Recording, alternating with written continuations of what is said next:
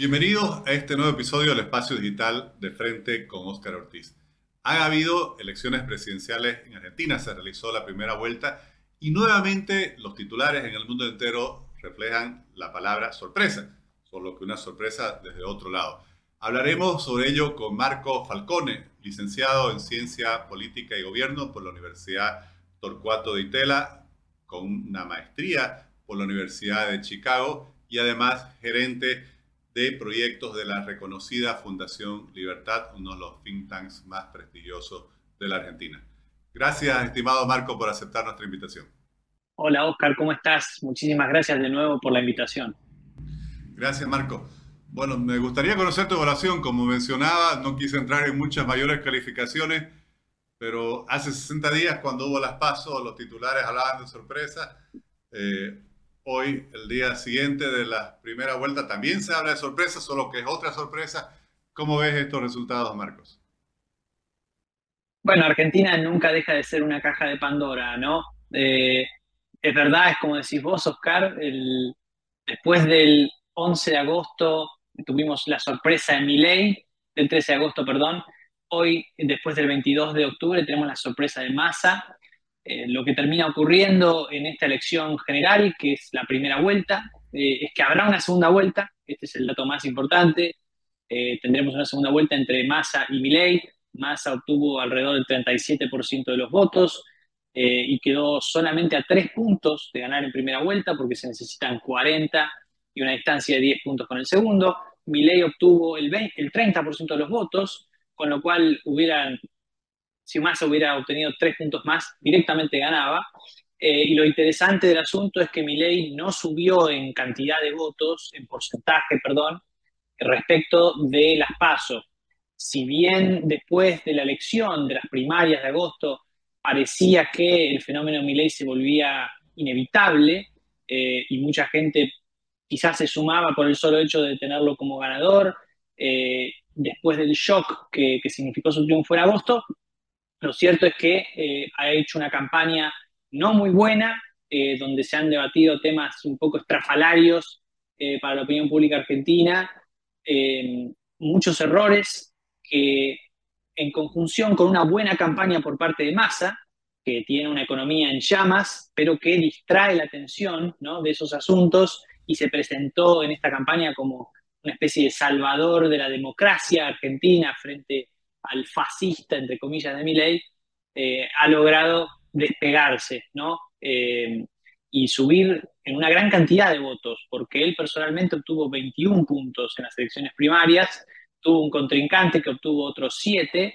pero entre los dos tenían 28 puntos. Entre 28 y 37 hay una distancia considerable que podemos atribuir, yo creo entonces, a la campaña del miedo contra Milley, eh, pero también a una serie de medidas que fue tomando en los últimos dos meses, que acá en Argentina se conocieron como Plan Platita, y que consisten básicamente en una serie de subsidios eh, que se dieron a distintos sectores de la sociedad, de prebendas y también de eh, bajas de impuestos repentinas, temporales en algunos casos, que todas tuvieron como objetivo traer votos hacia el kirchnerismo en, este, esta primera vuelta.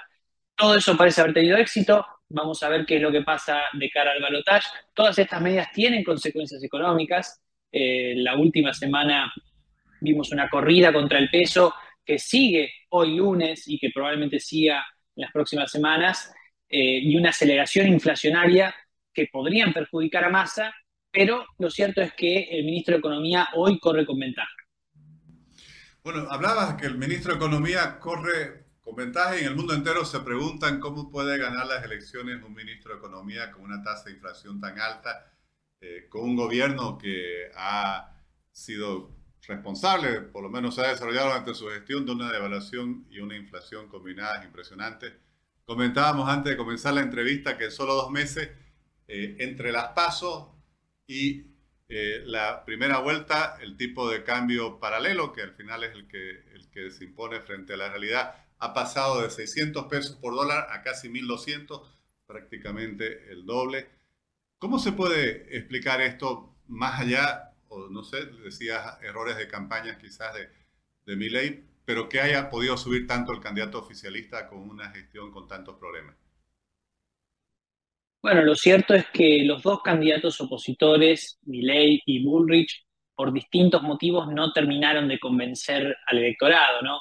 Eh, y esto hay algunas personas que dicen que fue parte en algún momento de una especie de plan de masa, ¿no? Del peronismo, de dividir el voto opositor eh, para que al final termine alzándose él con el triunfo. En realidad, si nosotros sumamos los votos de Milley y los de Bullrich, tenemos más o menos un 53% de votos eh, contra el kirchnerismo, ¿no? Por lo tanto, el rechazo de la gestión del gobierno es bastante clara en realidad. Pero claro, Milley, por un lado, con sus posiciones eh, un poco extremas y atípicas en el debate público sobre temas de liberales de café, si se quiere, ¿no? Como tiene que como puede ser la cuestión de la comercialización de órganos y la libre portación de armas, temas para los que eh, la sociedad argentina y probablemente ninguna sociedad latinoamericana esté realmente preparada en este momento. Eh, son todos temas que alienaron al conjunto de la población, pero también alienaron a potenciales votantes opositores muchas descalificaciones por parte de mi ley y de su entorno eh, hacia, por ejemplo, los adultos mayores, que tienden a no votarlo, porque mi ley concentra votos en la juventud.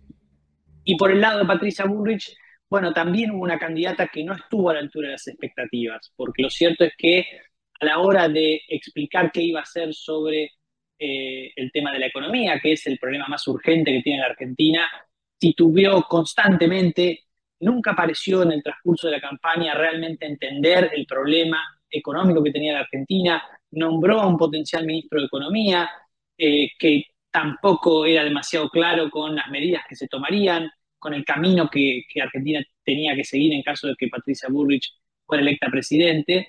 Y además, Patricia Bullrich venía de una interna muy destructiva también, ¿no? Con el alcalde de Buenos Aires, con Horacio Rodríguez Larreta, que después de haber perdido en esa primaria en agosto, apoyó a Bullrich, pero no lo suficientemente eh, como para realmente mostrar un frente una coalición eh, unida. Entonces, por diversos motivos, los candidatos opositores no, eh, no obtuvieron el apoyo que esperaban y Massa, lo cierto es que es el mejor candidato que el gobierno podría mostrar, lo cual puede parecer un poco paradójico, pero es verdad porque Massa ya ha sido candidato a presidente y sobre todo tiene fama de cambiar de opinión fácilmente lo cual en ciertos momentos puede ser bueno y en ciertos momentos puede ser malo. La sociedad argentina eh, lo repudió a Massa, por ejemplo, en el 2015, cuando fue candidato a presidente y quedó en tercer lugar, ¿no? Em, sobre todo porque Massa en ese momento prometía terminar con el kirchnerismo, pero cuatro años después, en el 2019, él fue artífice de la coalición que hoy ubica a Alberto Fernández como presidente.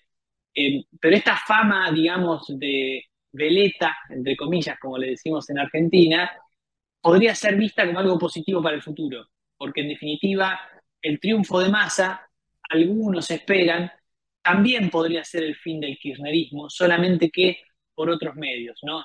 Eh, sería una especie de derrota del kirchnerismo desde adentro, ¿no? Porque hay que tener en cuenta que la vicepresidenta Cristina Fernández de Kirchner, que es a quien sigue un 25 o 30% de la población casi incondicionalmente, se ha recluido, no hace campaña, no abre la boca, ha dejado la campaña enteramente en manos de Massa y no va a ocupar ningún cargo en un próximo gobierno, uno estima, eh, y también al hecho de que crecientemente las listas para el Parlamento del peronismo y también en el caso de Milei, eh, con quien se denunciaba una especie de pacto espurio, eh, muchos de los integrantes de esas listas responden a Massa y entonces hay gente que piensa que quizás si vota a Massa no necesariamente está votando al kirchnerismo, pese a que él es un ministro del gobierno kirchnerista, eh, sino que esperan que en el futuro Massa se pueda despegar y que entonces se pueda tomar otro camino que no sea el actual, que nos conduce a una crisis económica en la que en realidad ya estamos.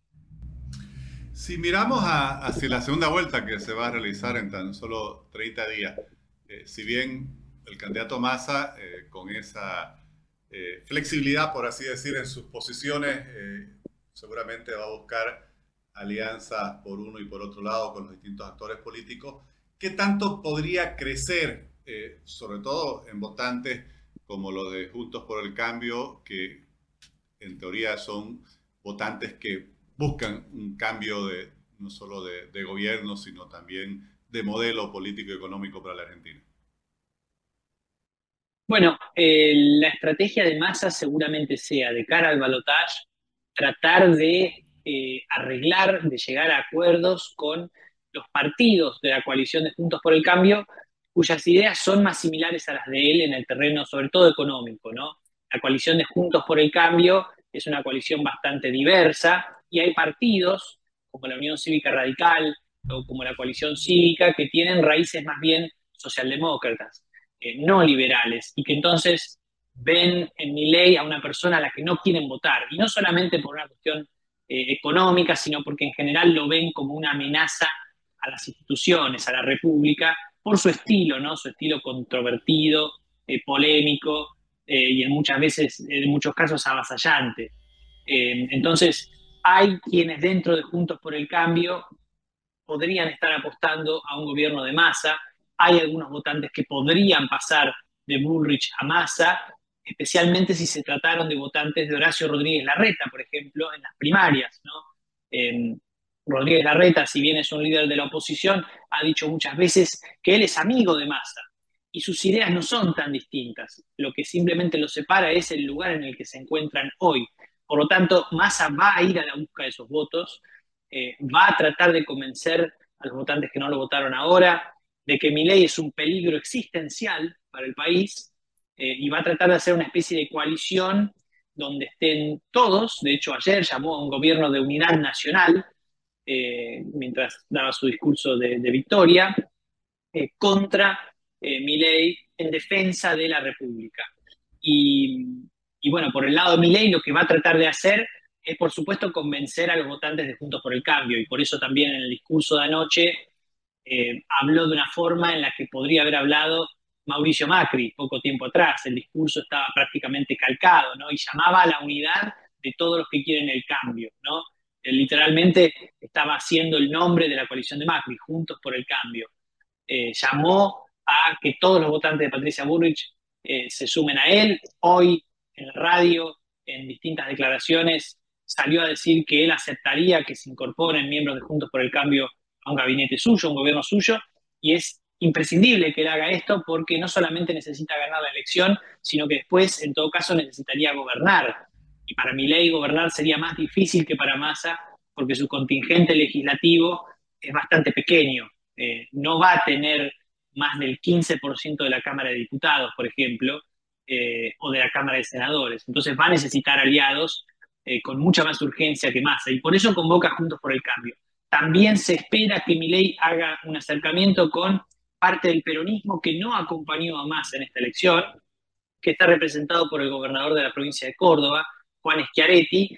Eh, él y su, y su candidato a vicepresidente han hecho algunos gestos de acercamiento hacia Milei, pero los habían hecho antes de esta elección, ¿no? Y los peronistas eh, son personas que huelen el poder y a las que les gusta alinearse con el poder. Y si de repente ven que el poder está del lado de Massa, puede ser que terminen inclinándose por él. Pero Milei tiene que hacer el intento porque necesita todos los votos posibles. En una segunda vuelta, eh, partiendo de 30 puntos y teniendo que llegar a 50 eh, para ganar, la situación es un poco cuesta arriba para Milei eh, pero también puede confiar en que la situación económica se deteriore, se siga deteriorando como hasta ahora, eh, que la corrida contra el peso continúe, que la incertidumbre siga eh, y que Massa no pueda controlar la situación siendo él mismo ministro de Economía. Bueno, te quería preguntar justamente sobre eso, porque si bien el ministro candidato, ministro de Economía y candidato a la presidencia, Sergio Massa, en esta en este periodo entre las pasos y la primera vuelta tomó una serie de medidas buscando aliviar la situación. Eh, se ve que tuvo éxito electoral, pero cuando vemos los indicadores económicos obviamente se han deteriorado mucho más. ¿Qué tanto tiene él para seguir tratando de tomar estas medidas en los 30 días que vienen eh, a fin de poder mejorar sus números o la realidad económica es mucho más fuerte que lo que procure hacer y quizás lo, venza en ese intento? Bueno, los últimos dos meses mostraron que Massa es capaz de tomar medidas sin necesidad de pensar en el mediano plazo o en el largo plazo de las cuentas públicas con relativo éxito. Lo que no se sabe es hasta qué punto él va a poder seguir haciendo eso. El costo de cada medida que toma Massa es, por supuesto, la eh, ampliación del déficit fiscal en la Argentina, que ya es alto. Este año no se va a cumplir con la meta del FMI. Massa, de todas formas, hoy salió a decir que el año que viene espera que haya un superávit primario en Argentina, con lo cual intenta calmar el miedo que su victoria generó en los mercados, donde las cotizaciones de las acciones y de los bonos argentinos cayeron, no tan estrepitosamente como, como luego de, la victoria de Alberto Fernández en 2019, pero cayeron de todas formas. Eh, y como te decía, no se sabe hasta qué punto Massa puede continuar tomando medidas populistas, pero con solo cuatro semanas entre esta fecha y el balotaje, lo que se espera es que las tome, al costo que sea, eh, al costo de endeudar al país eh, a tasas de intereses altísimas, como por ejemplo con la deuda que tomó con China recientemente, o con la deuda a corto plazo que toma en los mercados financieros locales, con las famosas LELIX, que son una bola de nieve que se va acumulando día a día porque el Estado necesita emitir cada vez más dinero para pagar los intereses de esos títulos públicos de corto plazo. El problema es que todo esto en algún momento tiene que frenarse, en algún momento el Estado tiene que pagar todo lo que debe. Y la gran incógnita es, por supuesto, quién lo va a hacer. ¿no? Eh, si Massa gana la elección el 19 de noviembre, vamos a tener una situación muy delicada, eh, pero eh, quizás controlada porque Massa está dentro del Estado y es el que conoce realmente el estado de las cuentas públicas y lo que se puede hacer y lo que no se puede hacer. Si gana ley, en cambio, el 19 de noviembre, podríamos ver una aceleración de la crisis muy rápida, ¿no? Si es que Massa decide de un día para el otro, por ejemplo, cancelar todas las LELIX con una emisión descomunal que lleve a una hiperinflación, porque de eso lo podría culpar a Javier Milei, ¿no?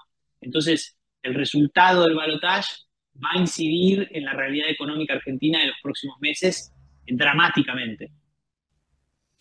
Marco, te agradezco mucho. Realmente una situación muy compleja y seguramente una sociedad que, claro, es difícil de entender porque también vive en medio de la incertidumbre eh, que genera toda esta situación. Así que bueno, vamos a seguir conversando. Vienen cuatro semanas eh, intensas muy importantes para el futuro de Argentina y de toda la región. Muchas gracias por compartirnos tu análisis, estimado Marcos. Muchas gracias a vos, Oscar, por la invitación y espero que hablemos de más. Gracias.